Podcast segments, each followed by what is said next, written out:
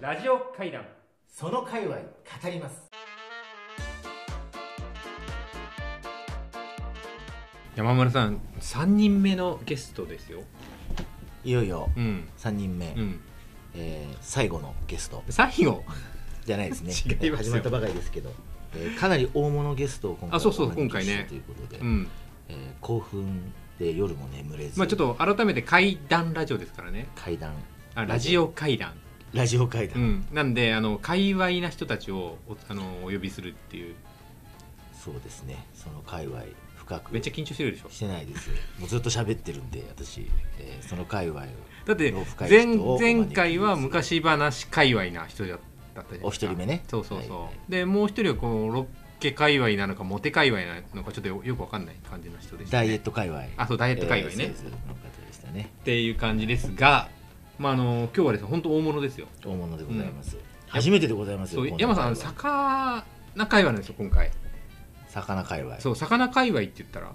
魚寿司三昧、いやそこですかえー、魚界隈 魚界隈の私の中は大物って言ったら魚くんあさかなクンそうそう、はいでさかなクンを師匠として愛してやまない方がゲストなんです今回あ魚くんを師匠と仰いでいるそう方がゲスそうトだからある意味魚界のニューカマー魚界の次世代を担うはあはあそのニュープリンスはあはあはなわけですよあをゲストにお招きして、ちゃんと聞いてる聞いてます聞いてます聞いてますゲストにお招きして、えーお話を伺うとそうそうそういうことですねはい、というわけで、あのー今日はゲストにえー来ていただきました鈴木カリブさんはい、よろしくお願いいたします。魚界隈のプリンス魚界隈そのうプリンスでもどう正いうことですあのーカリブさんの,、まああの正式な今ちょっと名刺いただいてるんですけど肩書きがはい、完璧幼魚採集家そうなんですよ。岸壁幼魚採集ってあんまり聞き慣れない言葉だと思うんですけれども、聞き慣れませんね初めてでございますねちょっと幼魚ね岸壁なのはわかるけど幼魚ですよ、どんなこと想像されるんでしょうね、この肩書きから。お仕事がそうだってことですよね本業なんですね。ほ本業なんですねこれえが、あーで日々これで忙しいこれで忙しいでほうほうほす。うほうそう採集されてる集めてるそうかだからあのねこのタモ網をお持ちになってるから、はい日々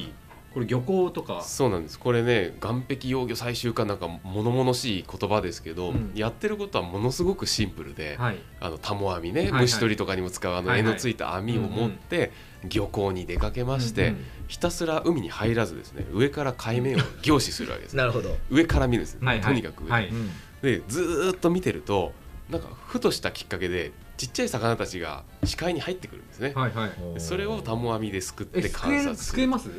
もう足元にいるんで、ええまだちっちゃいんで泳ぐスピードもそんなに速くないんですよ、ああそうですか、ええこういうものをタモ網ですくって観察するっていう壮大な金魚すくいみたいなことやってるのが、はいこの岸壁泳ぎ最終壮う大んな金魚まあすくいそ壮大な金魚すくいうそうそうなんだろうね外から見てると、うんうんはいえー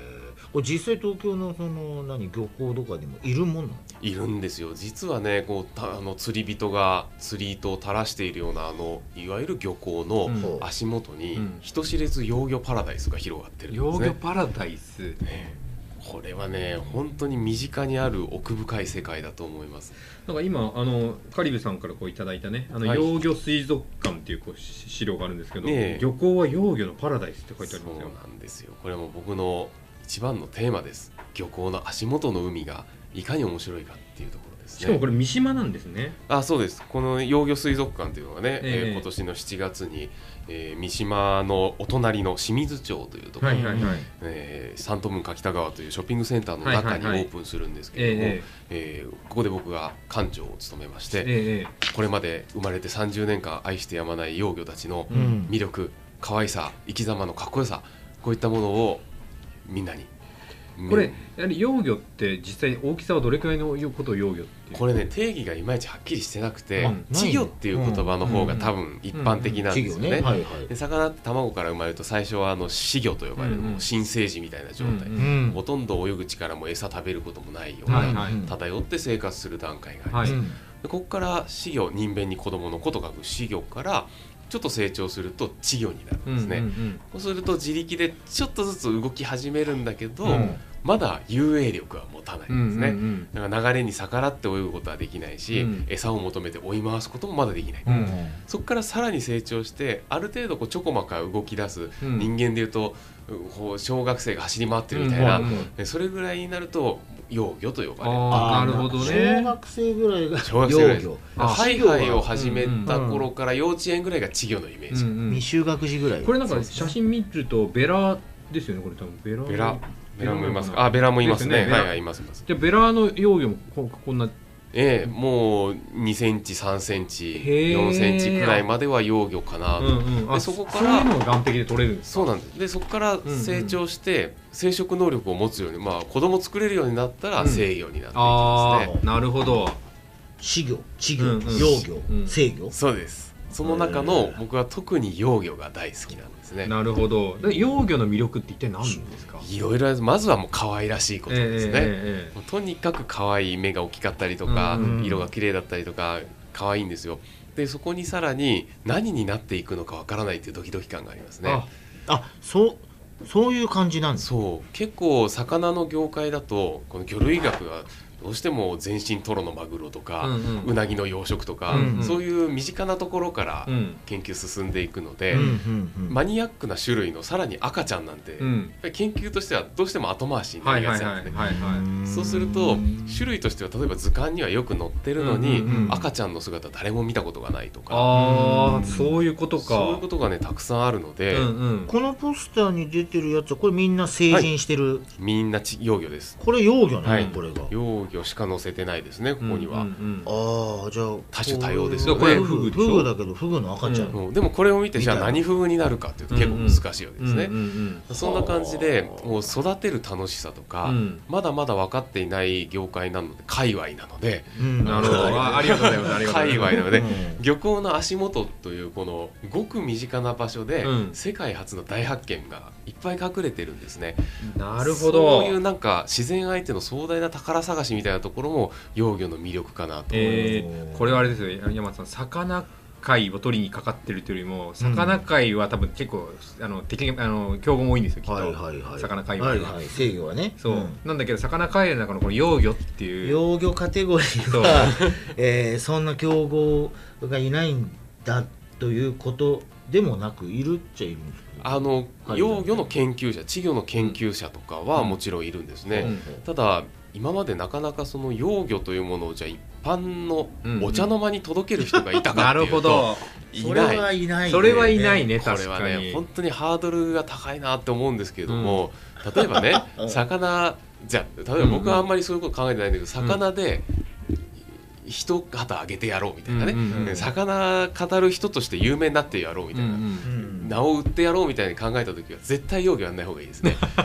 うんなんか魚で一型っていうともうやっぱり寿司三昧になっちゃうそうそうビジネスのな方んねかねねあるじゃんマグロ漁船に乗ってちょっと金稼いでこう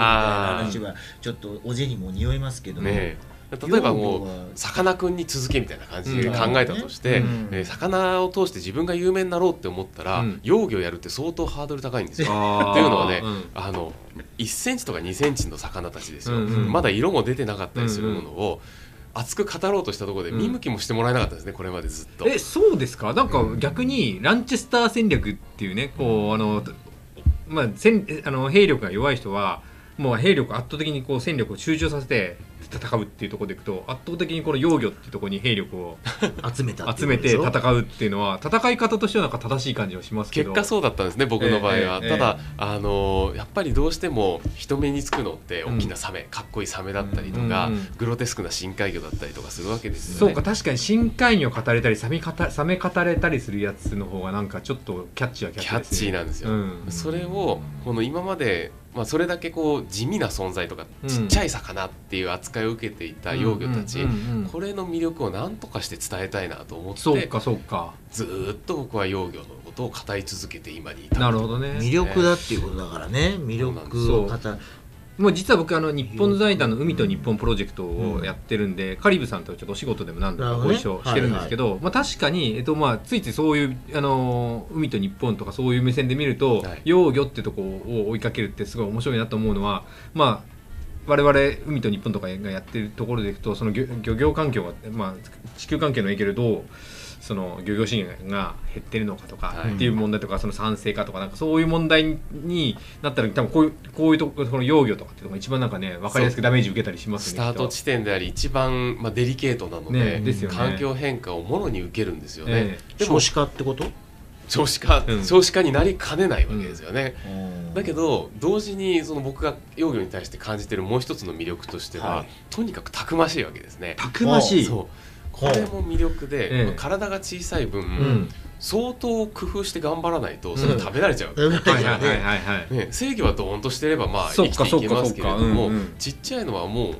いありとあらゆる方法でもってですね、頑張らないとうん生きていけない、はいそこはい。で例えば透明になってみたりとか、うんうんトゲトゲになってみたりとか、うんうんうん毒持ってみたりとか何かに擬態してみたりとか、いろんな方法で進化をこう極めて極めて、うん、ようやくこう生き残れる姿になってるっていう、そこの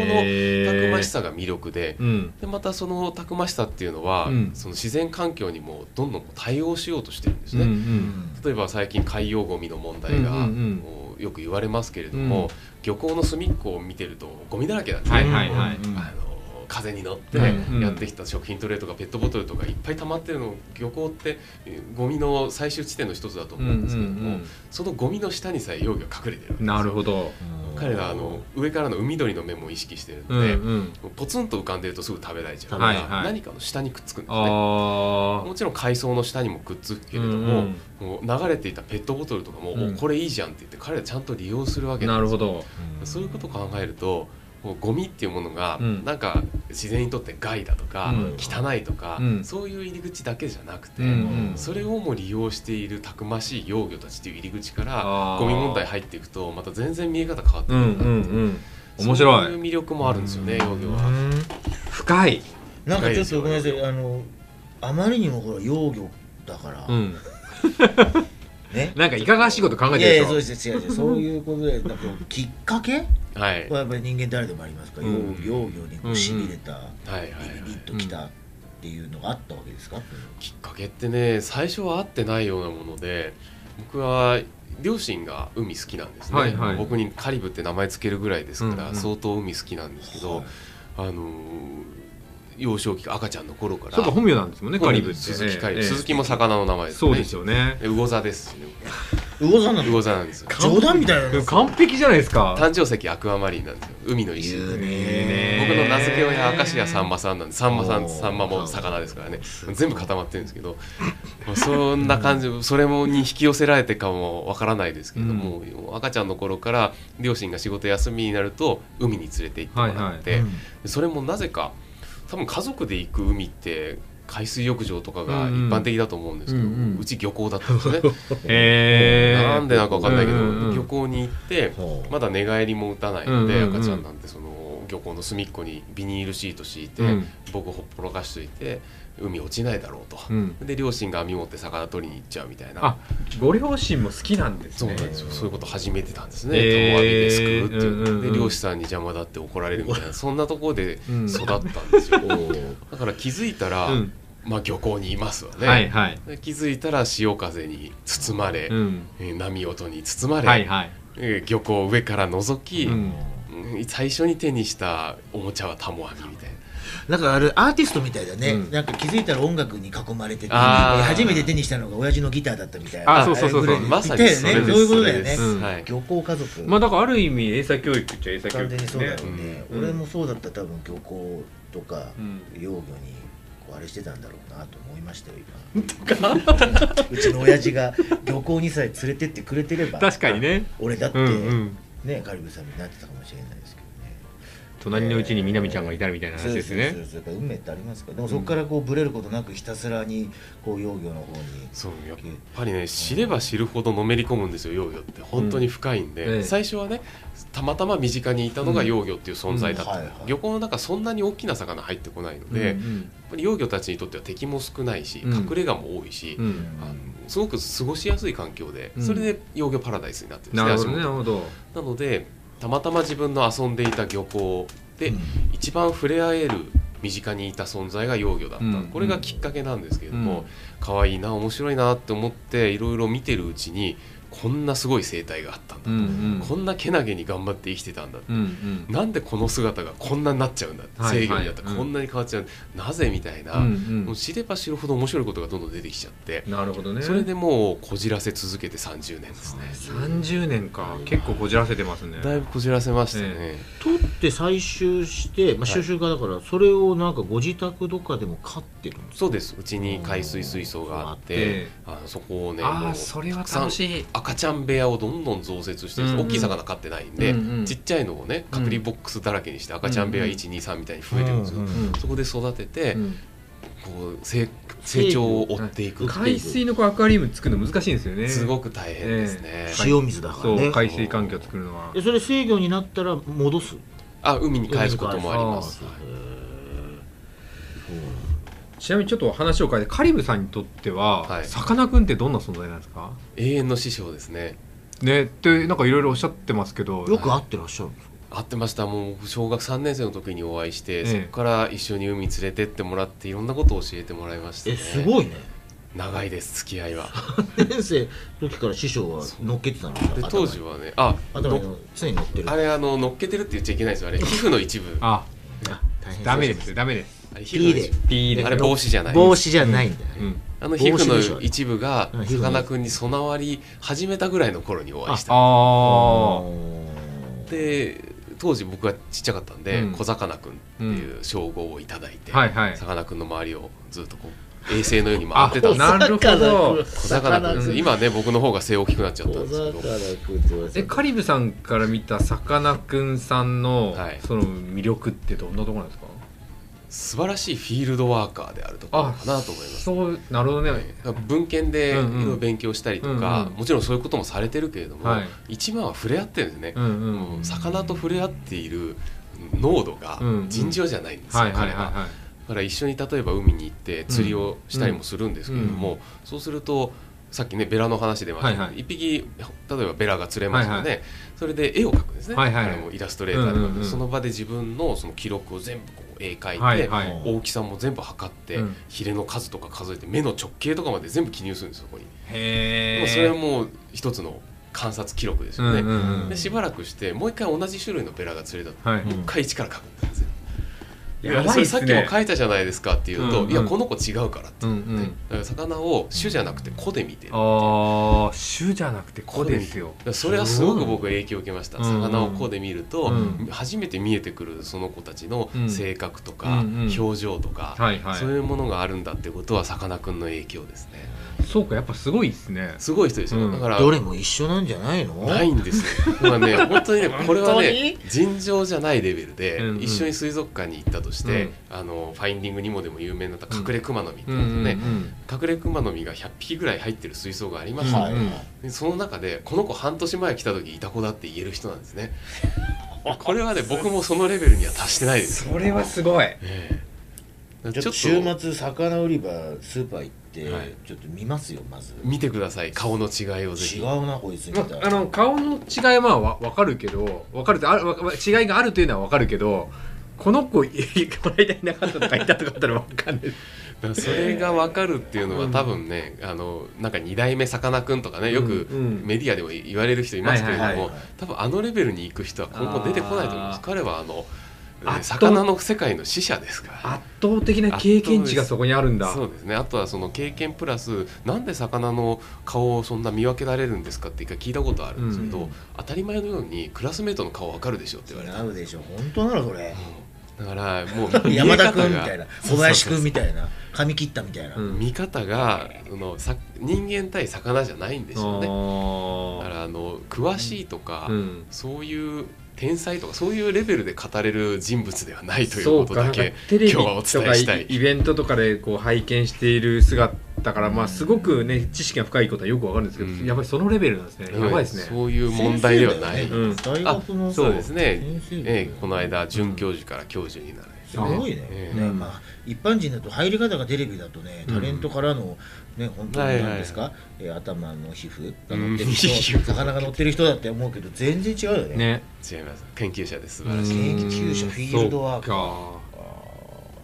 どねでもカルビさんもフィールドワーカーそうでも30年やってんだでもカリビさんね以前お会いした時にご自身の水族館を持つの夢だっておっしゃってましたけど夢を叶えましたね、はい叶いましたもうずーっとこれが一番の夢だったので、うんついにここで叶うの本当に嬉しくてねご縁があったのここのショはいッピングセンターと、こ北川こでしょのあの運営の方があの、う魚の卸売業者さんで、うんうんしゃ食べる方じゃなくてね、うんはい観賞魚のあ、方うんはいはい全世界の水族館にさか観賞魚を入れている業者さんがうんうんへー管理されて、そこのあの石垣浩二さんってすごい有名なうん海の手配師と呼ばれる人なんですけど、はい、あの海の手配師そう僕の師匠なんですよ、はいやっぱりさかなクンと並ぶうん、 20年来の師匠なんですね、へええーその方がもう僕が幼魚幼魚言ってる姿を誰よりも長く見てくださってるので、うんうんあじゃあもうここでカリブの頭の中を具現化しようとうん言ってくださって、うんこの機会をですね作ってくださいましたへえすごいうーん結しかも構でかいのかしら箱自体ははあのショッピングセンターの一角なので、うん敷地は全然広くないんですよ、あ、はただその中に小さな魚をもう目いっぱい入れたあ、の目で、いっぱい入れたから、ええ濃度はすごいと思います、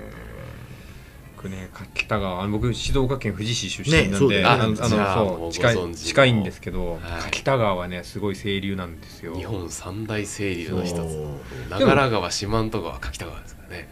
彼らあーはあそうなんだの海だけで川もあそう川の方はどうなの川は全然経験値がないですあそうですかやっぱ海ですかそうただこの今回柿田川の目の前に、うんこう位置するっていう意味がすごく実は僕は持っていて、うんあの駿河湾がね、うん鶴ヶ日湾はい本で一番深いこの海、うんは